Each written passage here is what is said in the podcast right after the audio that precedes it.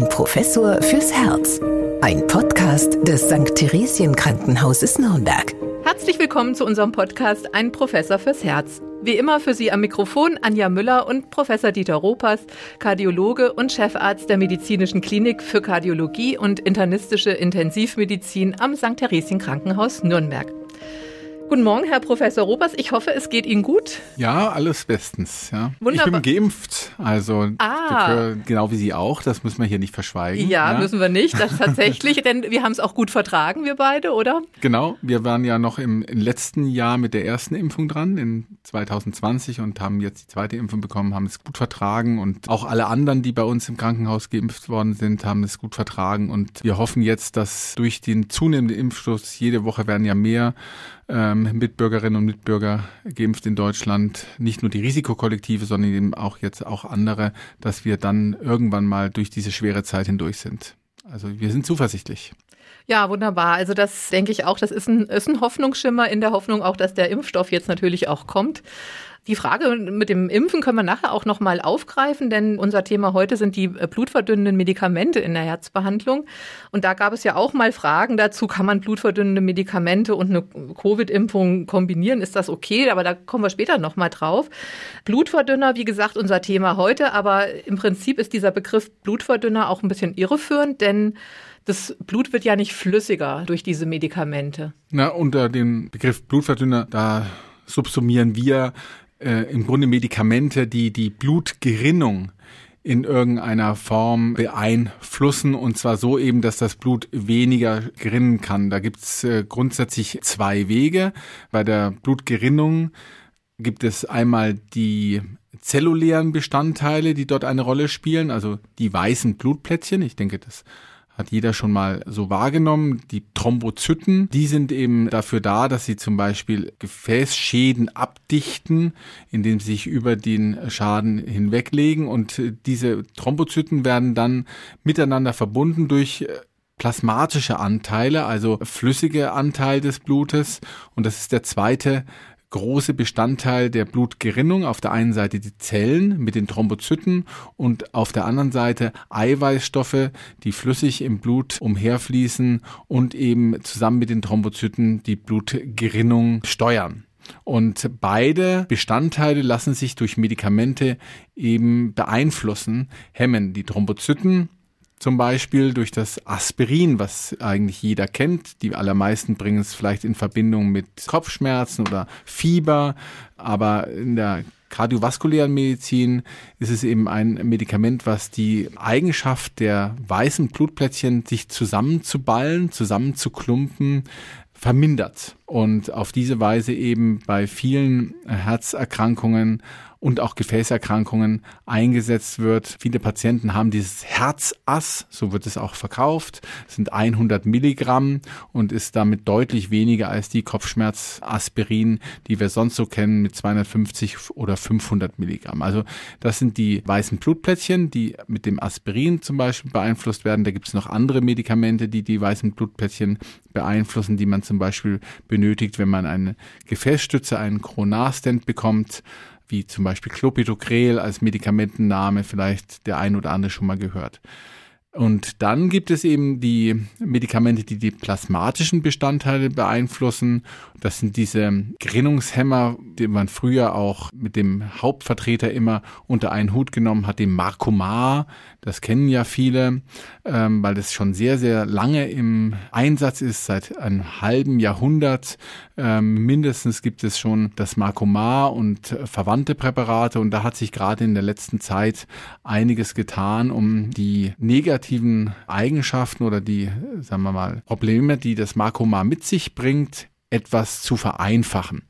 Und da gibt es eben neue Präparate, äh, in den letzten 15 Jahren, wie das ähm, Apixaban oder das Dabigatran, Edoxaban, die eben das Marcomar in der Vielzahl der Indikationen in der Medizin inzwischen abgelöst haben. Ich möchte aber noch mal fragen, warum man überhaupt diese Medikamente einnehmen muss. Gibt verschiedene Erkrankungen der kardiovaskulären Medizin, bei denen es eben nötig ist, dass man diese Blutgerinnung beeinflusst. Bei den atherosklerotischen Erkrankungen, also bei der koronaren Herzerkrankung, der äh, Erkrankung, die durch Veränderungen an den Blutgefäßen, die das Herz mit Blut versorgen, entstehen.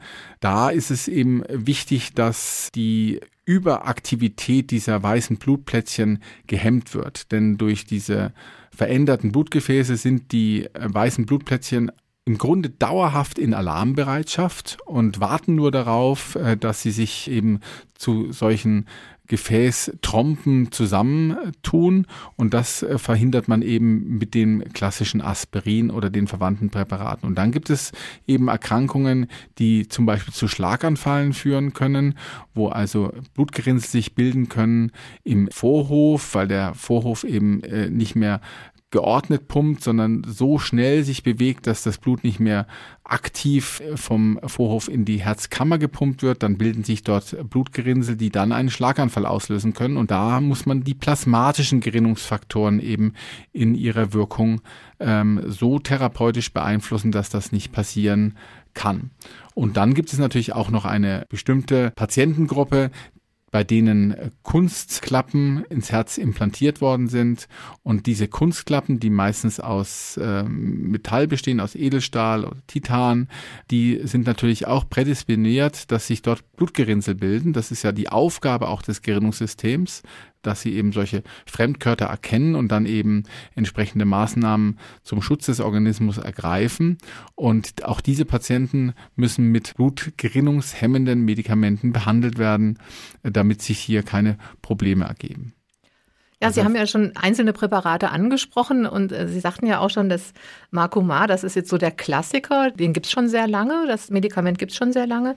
Nachteil dabei, die äh, Patienten müssen äh, für die richtige Dosierung regelmäßig beim Arzt vorbeischauen und sich den sogenannten Quickwert bestimmen lassen. Was sagt der denn aus und wie muss der eingestellt sein?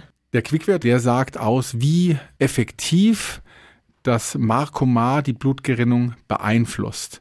Jetzt ist es so, dass äh, der Quickwert, je nachdem, mit welchem System man ihn bestimmt, ähm, mit einer Blutprobe ganz unterschiedliche Ergebnisse generieren kann. Deswegen hat man schon vor einiger Zeit einen anderen Wert eingeführt, den sogenannten INR-Wert. Das steht für International Normalized Ratio. Der macht eine Vergleichbarkeit der verschiedenen Testverfahren möglich. Und deswegen sollte man im Grunde, und so wird es heute auch geschult, äh, nicht mehr den Quickwert nehmen, sondern besser den INR-Wert. Der hat dann solche Dimensionen wie 2,0 oder 3,0 und ähm, die Patienten, die eben das Marcomar nehmen oder eben andere Vitamin K-Antagonisten, das ist der Oberbegriff für die diese Familie der Kumarine, Vitamin K-Antagonisten, weil die eben die ähm, Vitamin K-abhängigen Gerinnungsfaktoren hemmen. Also Vitamin K ist eben ein Vitamin, das zugeführt werden muss.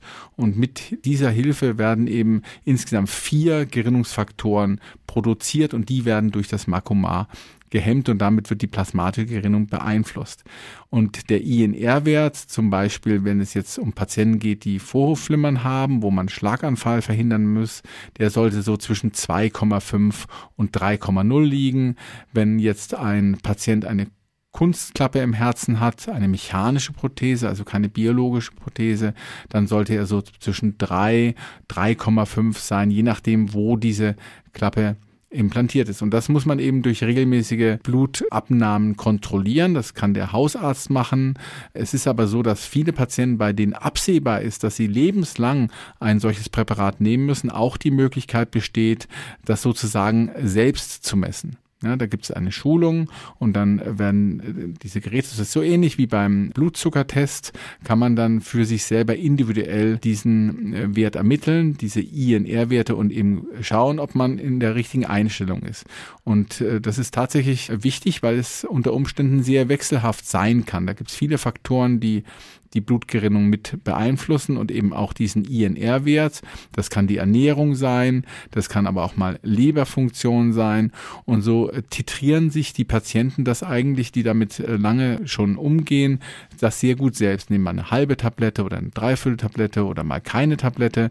Das wird dann auch immer dokumentiert. Patienten, die Marcomar nehmen, haben einen entsprechenden roten Ausweis, äh, wo sie jeden Tag die einzelne Dosis vermerken und die entsprechenden INR-Werte, die gemessen worden sind. Und das ist auch ein wichtiger Ausweis, zum Beispiel auch für andere Ärzte, wenn Operationen anstehen, um eine Vorstellung davon zu haben, wie lange es zum Beispiel braucht, bis die Gerinnung sich wieder erholt hat, wenn man einen operativen Eingriff plant. Also INR-Messung durch den Patienten selber äh, finde ich einen sehr guten Weg, auch um eine gewisse Selbstständigkeit zu erreichen. Ich gebe da immer ein Beispiel, wenn ich mit dem Patienten darüber spreche, wenn Sie vorhaben, mit einem Einbaum durch den Amazonas zu fahren und Sie haben dieses Gerät, sind Sie völlig unabhängig und können unbesorgt Ihre Makomat-Therapie steuern. Verordnen Sie denn heute noch äh, Makoma oder ist das eigentlich ein überholtes Medikament und ist abgelöst durch diese Gerinnungshemmer der neueren Generation?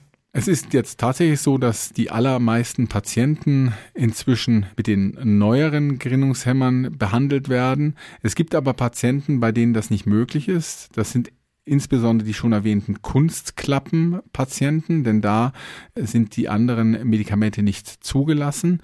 Und es gibt Patienten mit sehr stark eingeschränkter Nierenfunktion.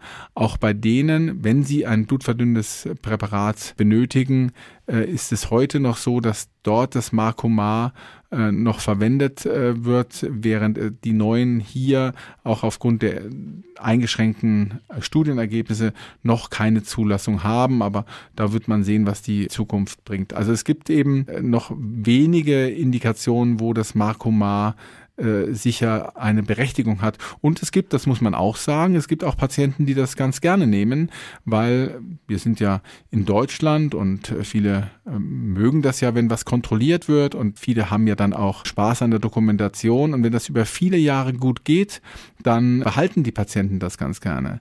Ich wohne ja in Erlangen, bin da auch aufgewachsen, da gibt es eine große Elektrofirma und dann gibt es auch die entsprechenden Ingenieure dazu. Und ähm, solche Patienten, die dann über 10, 20 Jahre ihr Makomar nehmen und darunter gut eingestellt sind, die demonstrieren mir das dann immer in aufwendigen Excel-Tabellen mit entsprechenden Grafiken und die nehmen das notwendige Testen gar nicht als Nachteil wahr, sondern eher sogar als Vorteil den ja die neuen Antikoagulantien eben so nicht mitbringen, weil dort regelmäßige Testungen nicht erforderlich sind. Also es hängt auch so ein bisschen davon ab, wie ein Patient zu der Einnahme äh, von den Präparaten steht. Es gibt eben Patienten, die äh, sogar gerade das Markomar noch wollen. Jetzt ist es aber so, dass die Blutgerinnung ja für uns eigentlich lebensnotwendig ist. Es kann ja auch mal jetzt umgekehrt zu gefährlichen Situationen führen, wenn man diese Gerinnungshemmer nimmt. Äh, zum Beispiel bei einem Unfall mit stark blutenden Wunden oder wenn man operiert werden muss oder bei einer unbekannten inneren Blutung.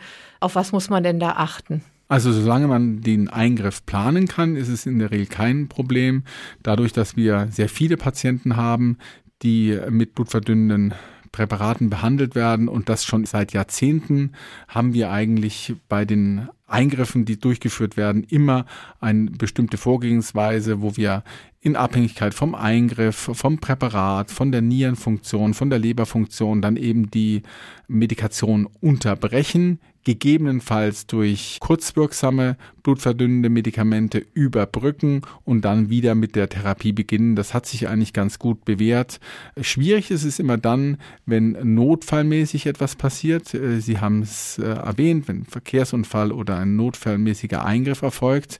Da ist es aber auch so, dass wir inzwischen Möglichkeiten haben, die Wirkung nahezu aller oraler Antikoagulantien, also blutgerinnungshemmender Medikamente, sozusagen aufzuheben. Durch entsprechende andere Medikamente können diese Wirkungen auf die Gerinnung in sehr kurzer Zeit neutralisiert werden. Wir nennen das auch Antidot. Bei dem Vitamin K-Antagonisten zum Beispiel ist es das Vitamin K, das man dann gibt. Und bei den neuen oralen Antikoagulantien sind Medikamente entwickelt worden, die innerhalb weniger Stunden die äh, Blutgerinnung wieder äh, herstellen können. Das ist ein großer Vorteil für die Steuerbarkeit dieser Präparate in Notfällen. Und dann ist es natürlich auch so, äh, wenn es doch zu schwerwiegenden Blutungen kommt, dann kann man neben dem Blut selber, also den Erythrozytenkonzentraten, auch Blutgerinnungsfaktoren zuführen sozusagen von außen dann ersetzen und auf diese Weise auch die Wirkung dieser Präparate aufheben. Also dort gibt es inzwischen auch gut etablierte Wege, solche kritischen Situationen zu meistern. Also auch bei den neueren Medikamenten, die waren da ja auch ein bisschen in Verruf gekommen, dass man da kein effektives Gegenmittel hätte, gerade wenn es mal zu Unfällen kommt. Ja, tatsächlich gibt es jetzt für drei von den vier neueren Medikamente zugelassene Antidots, die in sehr kurzer Zeit die Wirkung dieser Medikamente aufheben und auf dieser Seite diese Probleme eigentlich nicht auftreten.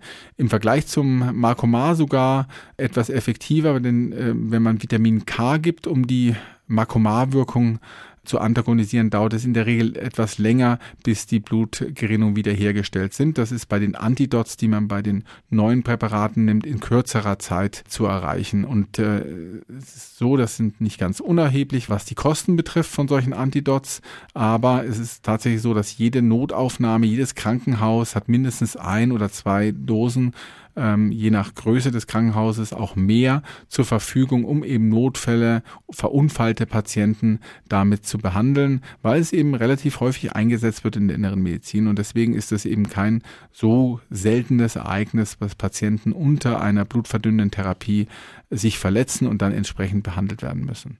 Grundsätzlich haben halt die neuen oralen Antikoagulantien gegenüber den Marcomar den Vorteil, dass sie eine sehr viel kürzere Halbwertszeit haben. Also wenn Sie dort eine normale Nierenfunktion haben und Sie setzen das Präparat für einen Tag ab, dann haben Sie am nächsten Tag im Prinzip wieder, ohne dass Sie irgendwas anderes gemacht haben, eine normale Blutgerinnung. Und das macht natürlich die Steuerbarkeit auch attraktiver. Deswegen gelten die neuen oralen Antikoagulantien auch als sicherer gegenüber den Vitamin K-Antagonisten.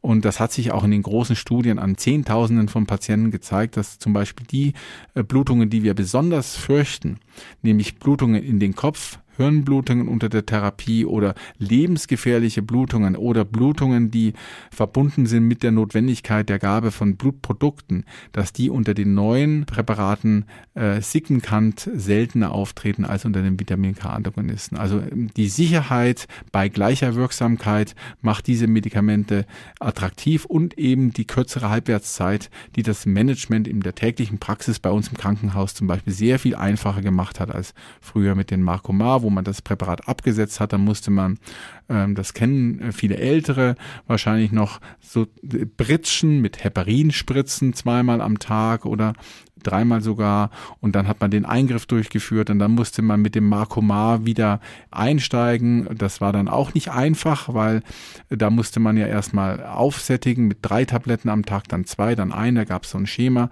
Was gibt's heute auch noch? Wir machen das ja so bei den Patienten, aber bei den neuen ist es eben so, da ist es klar definiert. Da gibt's eine äh, Gruppe, zwei Präparate nimmt man eine Tablette, zwei Präparate nimmt man zwei Tabletten am Tag und dann sind die Patienten eigentlich wirkungsvoll behandelt. Sie haben es ja schon angesprochen, das Vitamin K, das ist so ein natürlicher Gegenspieler der Gerinnungshemmer. Das kommt ja natürlich auch in der Nahrung vor.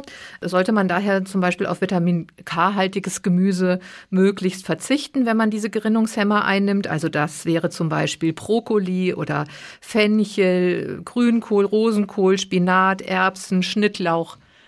Wie sieht's damit aus? Also ich denke, die Patienten, die solche Präparate nehmen, sind in der Regel darüber aufgeklärt, dass es hier eine Interaktion gibt.